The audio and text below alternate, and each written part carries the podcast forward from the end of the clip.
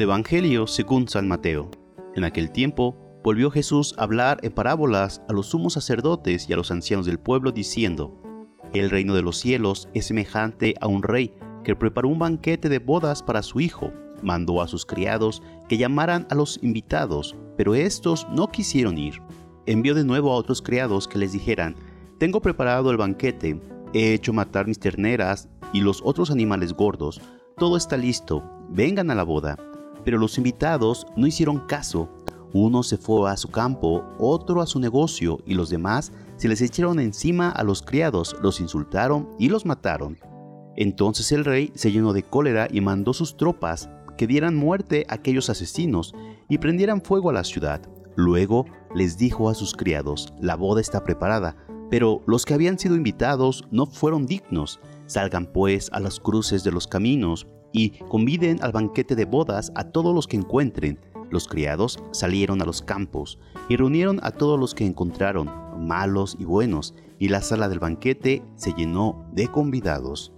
Cuando el rey entró a saludar a los convidados, vio entre ellos a un hombre que no iba vestido con traje de fiesta y le preguntó, Amigo, ¿cómo has entrado aquí sin traje de fiesta? Aquel hombre se quedó callado. Entonces el rey dijo a los criados, átenlo de pies y manos y arrójenlo fuera, a las tinieblas, allí será el llanto y la desesperación, porque muchos son los llamados y pocos los escogidos. Palabra del Señor. Jesús continúa dirigiéndose, como en los domingos anteriores, a los sumos sacerdotes y a los ancianos del pueblo. Les habla hoy de un banquete de bodas preparado por un rey, los invitados rechazan la asistencia, algunos incluso por motivos legítimos, y llegan a matar a los mensajeros. El rey se enoja, los invitados no eran dignos, y les incendia la ciudad. El banquete de las bodas del hijo, sin embargo, continúa preparado, y el rey envía nuevos mensajeros a invitar todo aquel que encuentren, y un detalle sorprende que puede pasar por alto. Entran todos, buenos y malos. De hecho, el Padre del Cielo hace salir el sol y hace llover sobre todos, justos e injustos. El rey entra en la sala y uno de los invitados no lleva el traje de fiesta.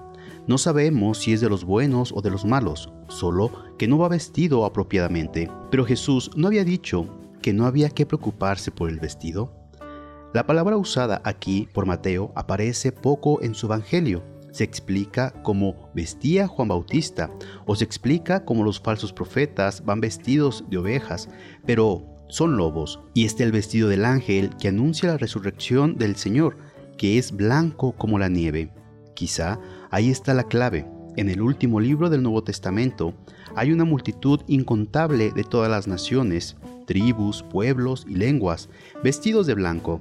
Los vestidos son blancos porque los han lavado con la sangre del cordero. No hay que preocuparse pues por el vestido, pero sí de haberlo lavado con la sangre del cordero, de haber dejado purificar el propio corazón por Cristo.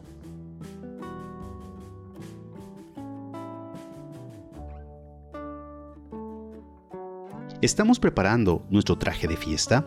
Estamos invitados a un banquete eterno en el que Dios quiere vernos reunidos y felices en torno a Él destruirá la muerte para siempre, enjugará las lágrimas de todos los rostros. Se trata de las bodas del Cordero. Tenemos que revestirnos de Cristo para poder asistir.